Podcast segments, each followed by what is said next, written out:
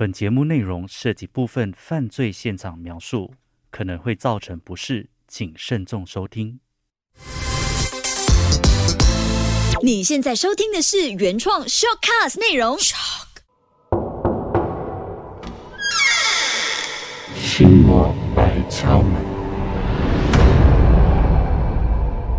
欢迎收听《心魔来敲门》，我是 Ken。我是 Co，今天你准备了什么有趣的故事给大家？扣，我先问你一个问题哈，你认为最神圣的职业包括什么？嗯，我自己觉得每一个职业都非常的神圣啦。那我转换一下那个问题，那你觉得在这个疫情期间，你觉得最神圣的职业或者是专业是什么？应该是医疗人员或者是所有的前线人员。对对对对，其实每一个医学生在毕业前呢、他们都会所谓宣誓，然后承诺说自己会奉献自己的一生为人类服务，并永远不会利用自己所学的知识去伤害人权或者是公益。就是因为这个职业的无私啊，才令我们每一个人呢都特别的去尊重医生。原来有这样的这个宣誓哦。是但是我觉得啊，即使宣誓了，嗯还未必可靠。，对对对，因为很多的人呐、比如说好像他结婚的时候也是做了很多的这一个宣誓嘛，是。但是最后还是违背了诺言啊，然后离婚收场、啊。嗯，那那当然了。其实所有的事情，任何的事情啊，都会有一个我们所谓的老鼠屎的存在。所以我们总是会听到很多案例，比如说医生性侵犯的案例啊，或者是医生偷偷贩卖药品的案例等等啦。那其实因为这样哦，所以导致到整个医疗体系呢，就蒙上了所谓的一个污名。嗯那今天呢，我就想要跟大家谈一谈一位医生的心魔。嗯，这位医生来自英国海德镇，名字呢，请大家记得，他叫 Harold Shipman。OK，所以这个医生杀人了。不只是杀了人，而是杀了至少两百一十五个人。两百一十五，这个这个数目很夸张嘞。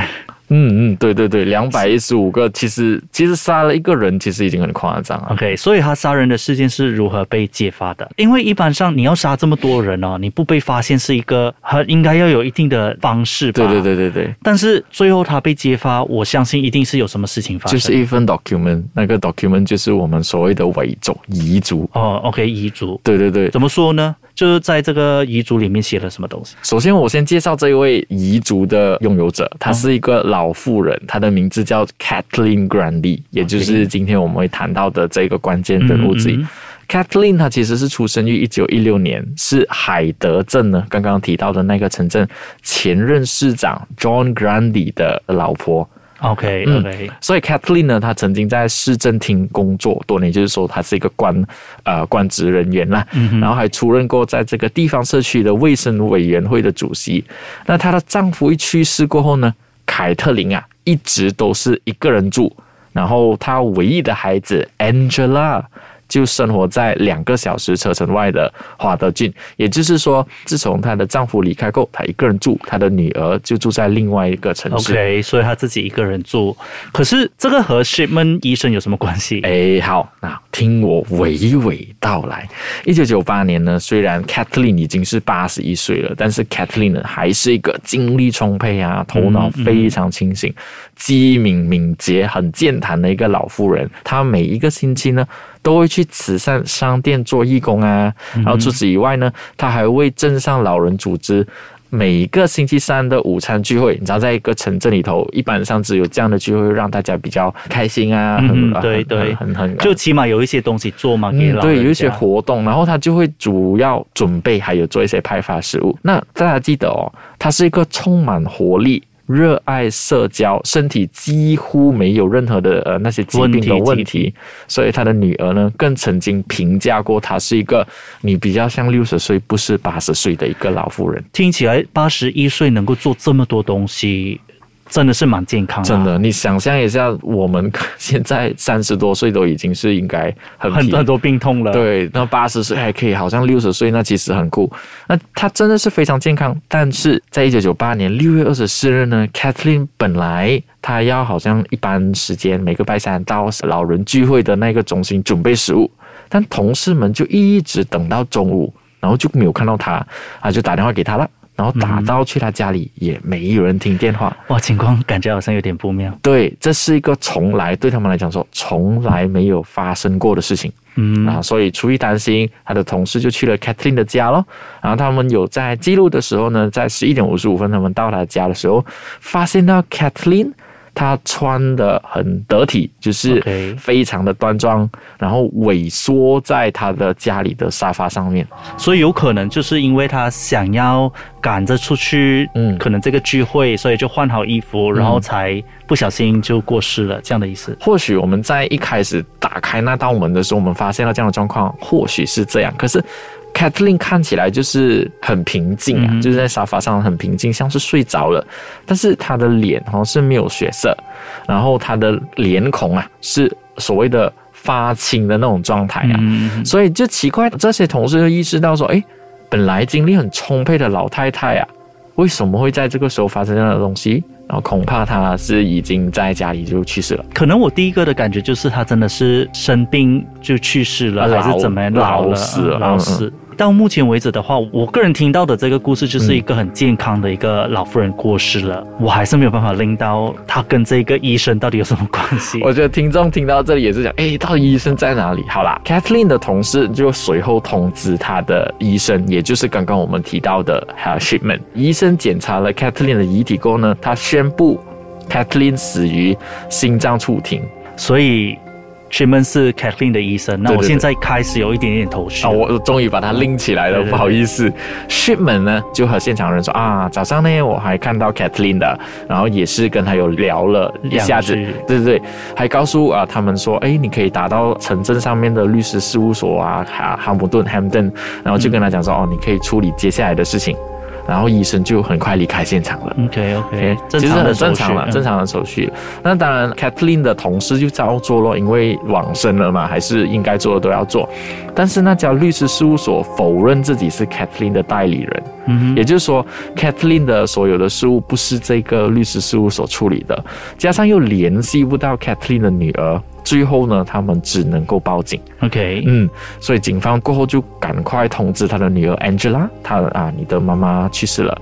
但是对于 Angela 来讲说，不可能，因为母亲去世这个东西没有病痛，为什么会突然间发生这样的事情？嗯但是 Angela 就出自于肯定，她也必须要处理她的母亲的生活，是出自于说很悲痛。悲痛，很震惊，然后第二天她就一大早跟她老公就来到了她妈妈的住处，就希望说可以跟 Shipman，也就是说跟刚才那位医生呢谈下他的母亲的状况。那 Shipman 医生说了什么东西？那医生就讲啊，Kathleen 的死因就是因为他就好像刚刚你所说的老死、嗯高龄，甚至准备好了死亡证明了的。嗯所以一般上已经准备了死亡证明呢，算是铁了那个案子，就没有办法再去什么。嗯但是他还有强调说啊，不用去做尸体检查。为什么不建议这个尸体检查呢？因为通常一般上，如果家属有怀疑的话，呃，是可以做这件事情的。a n 有什么解释吗？确实，但是因为他说这个过程呢，可能哎呀，你看到的话，Angela 会更伤心啊。其实呢，在这里大家也感受得到，是他心里有鬼。。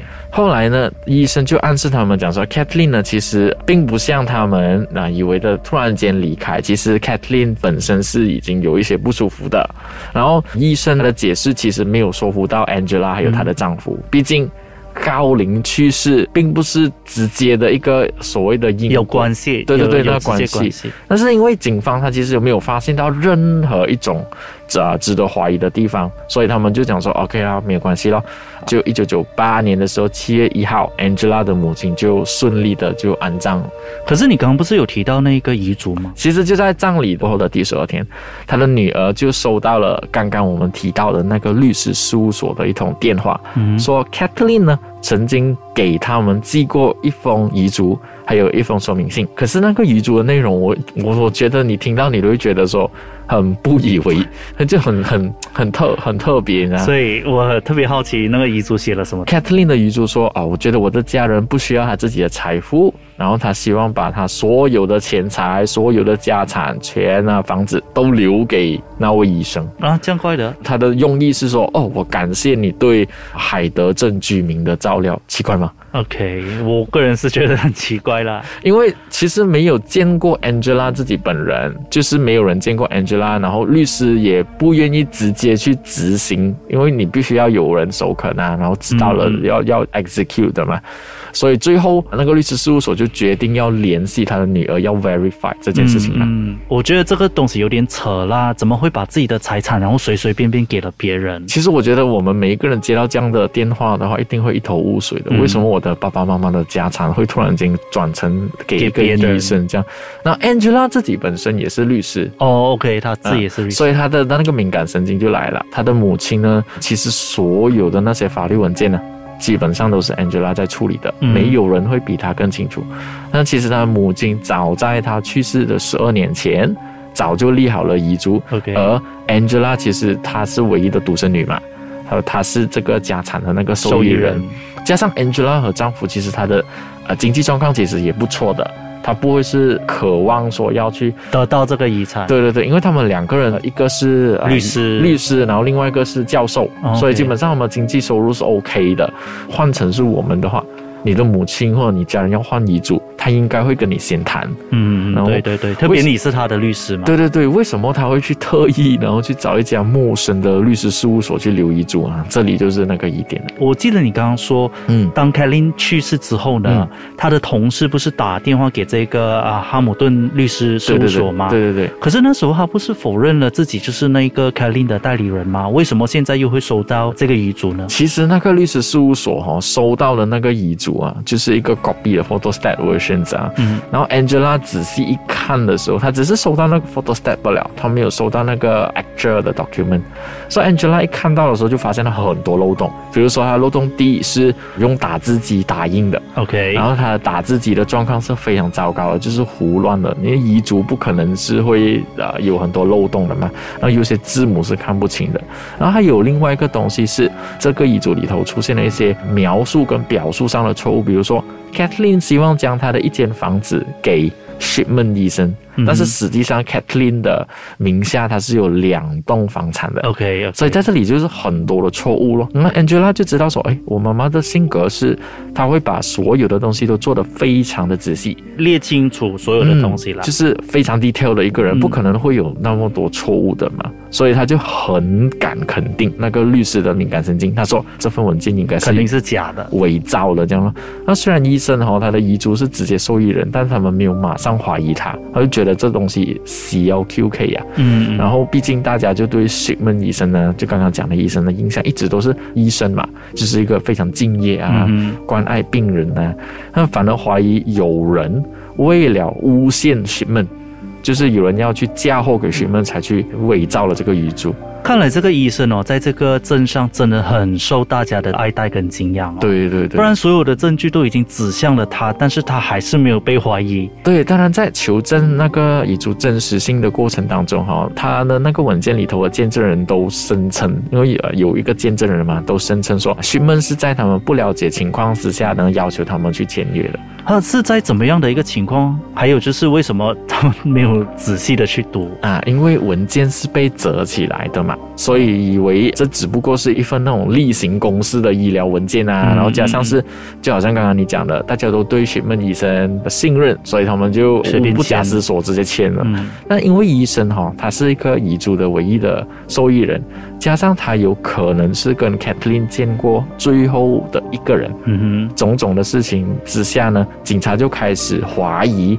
哎，是不是这个医生谋杀了 Kathleen？可是之后这些警察有调查到什么东西吗？其实，在 Kathleen 的事件发生三个月以前，警方已经开始对雪梦医生呢悄悄的进行了调查。为什么呢？其实，因为海德镇哦，就是那个城镇里头有另外一位医生，他的名字叫琳达。琳达就告诉当地的验尸官哦，就跟他说：“我怀疑 Shipman 一直在谋杀他的病人，在 Shipman 医生手下死亡的数量太高了了，太多了。我自己也是觉得了，因为你刚刚说他死在他手下的人大概有两百一十五位。嗯，如果一个医生他没有办法治好一个病人的话，反而在他的治疗之下死了那么多人，我自己本身也会怀疑他的能力啦。我敢敢是询问啦，就是用这节目这样询问。我想说，一个医生如果是在一个医疗体系之下，然后一直在他手下都一直有人死亡，那我觉得整个医疗体系应该会去质疑他的能力，就好像你在讲，不会再让他行医了吧？嗯嗯，那其实除了刚刚我们讲的 Linda 啊，经营家族殡葬生意的一对妇女，就是在当地也是做殡葬业的，她也是发现到，诶，这个医生的病人死亡数量很不寻常嘞，太多了嘞。对。然后你刚刚有讲很不寻常是什么原因？那你看啊，这对妇女的经验，她说啦，大部分在家中去世的人，一般上普遍上数据上显示，都是病了一段时间，并且是在床上离世的。OK，正常啦。对对对，但是刚刚医生说的病人，他大多数都是死在下午，穿着是整齐的，OK，所以他们当中大部分甚至在去世之前呢，还进行着一般的那些日常活动啊。OK，这个说起来也是有道理的，因为如果你只是一两次发生这样的一个经验的话，可能可以说是突然的死亡。是，但是大部分都是这样的死法的话，这样就很值得怀疑了。。对对因为你刚刚讲嘛，嗯就是说，呃，他们都是正常的日常生活当中还是有进行活动的。突然间，那突然之间，生命就好像被人家按下了这个 Pause button pause button，然后就暂停了。嗯嗯，这让我感到非常好奇啊，就是到底 Shipman 医生他是怎么样的一个人？为什么他杀了这么多的人，还可以隐藏这么久？好，在节目来到这里的时候，我才来好好的去介绍到底这个医生是谁。一九四六年六月十四日呢，雪曼其实出生在英国的一个工薪家庭，他个子呢其实是非常的矮小。嗯，那他特别的点呢，就是他脸上常常都会戴着金丝边眼镜，然后还有留着一些白色络腮的那个胡子。嗯哼，那他出生在一九四六年，其实距离我们这里的话，大概也只是啊八十岁的一个，一个对对对，就是我可能公公的那个，对对，那一个年龄。嗯其实这个东西距离我们不会算是一个长远，就好像我们上一集有说到一九零零年的事情。嗯就是薛曼医生，他是一个全科医生，也就是个 general doctor。虽然他的医术呢，其实不是个高明的人呐、但是因为他的待人谦虚、和蔼可亲，就这一点和其他的医生不一样。那和蔼可亲，你就会觉得这个人就是诶很友善，我可以跟他敞开心房说所有的事情。那医生呢，乐于花时间和病患去聊天。然后会非常有耐心的解释说，哎，你的身体的状况怎样啊？你要好好的照顾你的饮食啊，这样。嗯所以病人会觉得说，哦，医生都很重视我。那因为我相信了这个医生啊，就觉得这个医生是真的在关心我咯。OK，这听起来还蛮真诚的啦。嗯因为一般的私人诊疗所啊，嗯那里面的医生还有这个病人的关系呢，是比较像那种工业流水线的那种对对对方式。对，就好像我对你的这个情感是不关心的，嗯我只是负责判断你的身体到底出了什么问题，嗯然后我就把你医好。确实，那因为学门医生这样的关系，所以他在那个城镇呢就很出名。其实附近的那些城镇都知道，哦，有个学门医生在这里。他的病人大多数呢 Amen. 都是老年妇女，嗯这些所谓的无依无靠的女人呢，就是因为得到了询问医生的一些关怀，然后所以就开始非常的敬佩她了。那当然也是了，因为中年妇女嘛，对可能孩子有的是嫁到地远远远的地方，不然的话就娶了老婆之后就可能没有跟自己住啊。。对，那可能自己也内心有很多的这个寂寞，他嗯需要跟别人讲讲述一些、分享一些。那现在有个医生突然之间就跟他聊天的话，对他们也会觉得哇，这个人非常的好。非常的棒。之后他的罪行到底是如何被发现的？啊，那刚刚不是提到有一份文件遗嘱吗？嗯嗯嗯，那警察就先怀疑 Shipman 就是医生呢谋杀了 Kathleen，所以和 Angela 交谈过后，也就是说跟 Kathleen 女儿交谈过后呢，决定啊，刚刚不是说不要再验尸了吗？嗯嗯所以后来他就决定在一九九八年，也就是距离我们不远之前呢的八月一号开棺验尸。所以这个大概应该是 Kathleen 埋葬之后的一个多月，嗯然后最后他验出了什么东西？他们验出了 Kathleen 的心脏啊，刚刚不是说她死于心脏骤停吗？她心脏是没有任何问题的，然后其他的器官、身体的器官是完好的，但是他的法医检测到 Kathleen 的遗体里面有很多致死的一些毒品。OK，、嗯，同一时间，警察去搜查了 Shipman 的私人诊所，还有他的家，就发现到有一台打字机，最后确定打字机呢，就是刚刚伪造那个遗嘱的那个犯案工具。同时也发现到这位和蔼可亲的医生，他的家里是非常的脏乱的。虽然这样讲的话有一点刻板啊，但是你会觉得说，医生不是应该更加的保护自己的卫生吗？但是他的家里呢，很臭，臭气熏天，然后也发现到很庞大的数量，什么东西呢？是病人病历的那些数量。呃，就是他家里面放了很多很多病人的这些病历，这些病历都非常的乱的，没有秩序的，有些就塞在他的车里头的一个呃那个公文包里头啦，有些可能包着丢在一个大的箱子里头，非常的乱。所以我觉得真的有时候不可以人不可以貌相。对对对对对，这些病例里面有什么样的一个线索？好，大量的病例呢，经过警方跟调查官他们的分类，就发现到说有这样的一些讯息。当然，他们着重是在 Kathleen 啊，他们发现到 Kathleen 的病例啦，嗯然后里头呢，shipment 其实记录了我怀疑 Kathleen 吸毒，那病例也写了一些吸毒后遗症。，Kathleen 吸毒，对对对，就不可能嘛，对不对？因为 Angela 也懂，然后大家也认识 Kathleen，城镇里头的人都知道 Kathleen，、所以 Kathleen 跟吸毒这件事情是没有一个扯不上关系扯不上关系的。但是经过文件专家鉴定过后，这吸毒的内容属于后来额外添加的。哦，所以是说 shipment 之后就写上的，写上的，所以并不是以页面原内容写于同一时间，这就好像我们，你知道我们小时候篡改说，呃爸爸妈妈篡改成绩，对，爸爸妈妈签名了，我们再补那个东西上去，这样的意思因为刚刚我们提到那个毒品是不会那么容易被人体自然分解。嗯那如果 Kathleen 生前真的是有所谓的吸食毒品的习惯，可能甚至在头发里头都会检测到那一种毒品。最后呢，这个验尸官就判断说，Kathleen 死前是没有滥用毒品的那一个行为。这医生真的是以为人死了之后就毫无证据，嗯，但是有时候真的是天网恢恢啦。疏而不漏啊。呃没有想到，就是篡改这个病例的习惯，嗯变成他杀人最有力的证据。，对，除此以外呢，警方其实也在那个 shipment 的电脑里头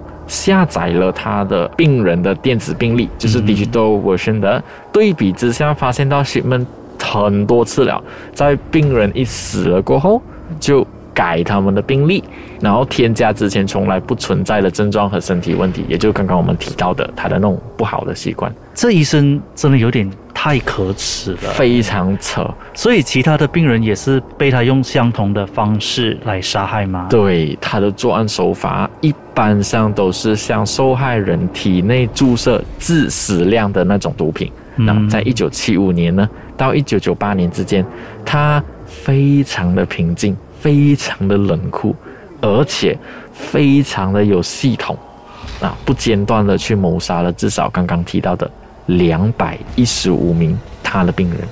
被害者的年龄啊，其实是介于四十四岁到九十三岁不等。所以刚刚讲的 Kathleen 不是最年迈的那一位，其中女人占了一百七十一位。但这一串数字使到这个医生呢，马上成为英国杀人最多和世界上最凶残的系列杀手之一。我个人的想法就是因为之前我们都有在分享很多连环杀手的这些故事嘛，是，他们都是有一种状况，嗯，你可能是从外表上面可以知道他们其实是有病态的一种感觉的，，对。你可以察觉到，feel 到，feel 到。可是这一个医生他是一个看起来非常正常，然后大家都很敬仰他、很嗯。敬佩他、很爱戴他，我觉得这种是一个反差太大的一个形象。我觉得这样看起来，过去我们这几集谈下来的这些所谓的杀人犯，我觉得这一个是目前我们收集到反差最大的那个是杀人犯。我我个人认为他甚至比之前我们讨论过的还要残忍。对因为他是一个很理性、很有组织的对杀人犯，而且不是杀了十个，也不是杀了二十，是两百多个。可是问题是在连续二十多年杀人，嗯，为什么没有被发现？其实他之后的犯罪事实呢，马上的，你知道，突然间你做错一件事情，大家对你的信任就马上砰就没有掉了。嗯，但还是有很多人依然没有办法接受，或者是视他为披披着人皮的禽兽啦。我这样讲嗯嗯啊、可能这样大家听到有点不舒服。但是其中有个受害者的儿子在他受访的时候袒露，虽然他也明白。这么想有逻辑很有问题，但从感情上面他依然不受控制的感觉，这个医生呢还是一名好医生。也就是说，你自己心里已经有一个冲突很大的一个矛盾。对，你就觉得说好像不可能，但是这又是事实，但是我还是相信他是一个好的医生。这样，唉，其实这种矛盾哦，就是这个案件最引人深思的一个地方。，是就看似他为病人付出了很多，然后到底这一种付出是出自于真性情呢，还是他只是为了方便掩饰自己的这个罪行？有时候真的很难分辨。对对，所以最后询问的下场是什么？他最后是被判终身监禁。可是他在入狱四年过后呢，他选择在监狱里头上吊自杀了。不过这个双手沾满血腥的医生真有点怪。我为什么觉得很怪呢？是因为他杀人，他也不是为了钱，嗯他也不是为了色，难道他仅仅就是为了沉溺在杀人的这个快感当中吗？那其实他死了过后呢，犯罪研究学者其实有一直在研究着他的那些所有的案件呢、所以他们有找到他犯罪的一些原因吗那？我们先要了解他的过去。刚刚我们提到他出生嘛，那我们现在了解一下他的童年。大家记得啊、呃新闻来敲门，我们常常会去追溯嗯那个童年嘛。勋闷其实他有一个非常古怪的妈妈，在童年的时候，他们妈妈呢就对他的管教非常的严格。什么时候玩耍和谁玩都要管到非常非常的严，嗯，然后妈妈总是会让他和别的孩子不一样。那所以他因为他呃被他妈妈啊影响到很深啊，所以渐渐的他也认为自己是身份高人一等的那些人，但是他始终没有什么啊所谓的 BFF 或者是没有要好的朋友这样。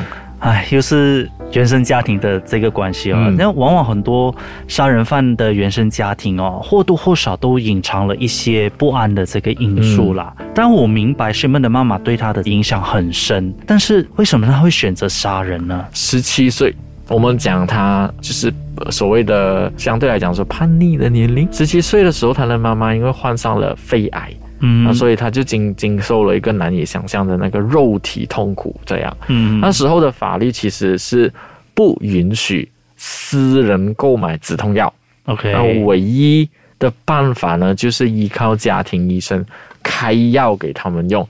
那这个医生呢，学门医生呢，就目睹了家庭医生给妈妈注射刚刚提提到的那种毒品。哦，对了，因为有时候在医疗体系上，如嗯果你真的是非常痛苦的时候，他们会为你注射一些毒品，对一些毒品来当止痛药啦。对，所以为什么我们讲有些药物我们不叫它 medicine，是叫 drug 的意思？对，那我大概可以想象得到，就是年纪轻轻，你看到被病痛折磨的妈妈注射这些所谓的 drugs 之后呢，嗯。你会立刻得到一种平静的那种触动哦，对。因为你要亲眼看到你的亲人一直不断的被折磨，其实是很痛苦的，嗯。反而是他得到了释怀的那种感觉。是很难以用言语来说明啦。对啊，可是这些药物并不是能够挽救妈妈的生命啦，所以那个时候她的妈妈就去世了，就给她带来一个非常大的打击。哎，那个时候就顿时陷入了一种那种莫名没有办法自拔的那种失落感。嗯哼，那犯罪心理学家就有发现到，每个晚上哈、哦，刚刚提到的那种毒品，让痛苦的妈妈暂时获得平静的场景。那这个东西就完全成为了那个医生的脑海里头的一个一个很深的一个印象，他就觉得这个东西、这个画面、这个情境是最好的。然后，所以他在十七岁的时候，他那个夜晚啊，他发现到说，原来借用这个毒品是每一个老人心中能够得到的一个解脱。所以我觉得应该是这个东西让他成为说，哦，他杀人的唯一一个方法跟他的动机。这也难怪，因为毕竟他跟他妈妈的情感那么深厚，嗯，所以同时他也是最想让自己是一个与众不同的人。确实，因为他看到了他妈妈因为那个医生注射的毒品而得到解脱，所以他就觉得说这个东西也是可以运用在每一个老人家的身上这样了。嗯所以根据雪曼自己本人，他有说哈，因为其实有好多的那个电视纪录片有去访问跟收集他资料。他当晚在大雨，就是妈妈离世那一天呢，就跑了一夜，就是狂奔这样的意思。也许这就是因为这样，他留下他妈妈辞世，然后看到妈妈被注射毒品的那一个，留在他心里一个很深刻的那个心理创伤。嗯然后从此以后，他就觉得说，我不要看到有任何人比我妈妈更加的高寿，就是比我妈妈更加长命。所以有一些心理学家就揣测哈，西门啊医生其实是憎恨他恨老年妇女。然后因为这样的话呢，就是他就是认为说，哦，老年人就是健康系统的一个负担。其实可能是那种因爱而恨，嗯，然后产生了一种我想把你杀死而且，他是脑海里面有一种扭曲一些事实。你看，他身为一个医生，他觉得老年人是一个健康系统的那个负担，这样。但是我相信无论是任何的这个理由啦，嗯做出这样大逆不道的行为，真的是必须要付出代价的。嗯，啊，今天这个我感觉因为跟妈妈、跟亲人有关嘛，所以我自己听起来也是有点沉重。对，而且现在我们又在疫情期间啊，所以我们又是在劳苦功高的那个医疗前线，还是在前线在做，所以嗯不好意思，今天如果真的让你感受到有点难以接受的话呢，确实这是一个我们值得拿来探讨的一个故事。但我相信所有的事情哦，就好像你说的，一定有它的老鼠屎的这个存在。，对那这只不过是其中一位，对，我们还是毕竟要去相信。任何的职业还是非常的神圣的，嗯。我们也要谢谢所有现在目前在前线的这些医疗人员，嗯。然后他们真的非常辛苦，二十四小时一直不断的在努力，嗯。所以我们自己本身也要做好所谓的防疫的这个措施。对啦，其实这里也有要提到的是说，哎啊、很多事情就好像刚才提到老鼠屎嘛，那其实我们也有很多时候不要因为只是看外表，然后你就下一个定论，嗯很多时候我们要去仔细思考啦。好的，那谢谢 Ken 今天为我们带来这么精彩的这个节目。哦，嗯，然后当然谢谢大家收听《新闻来敲门》，我们下一期再见喽，拜。拜拜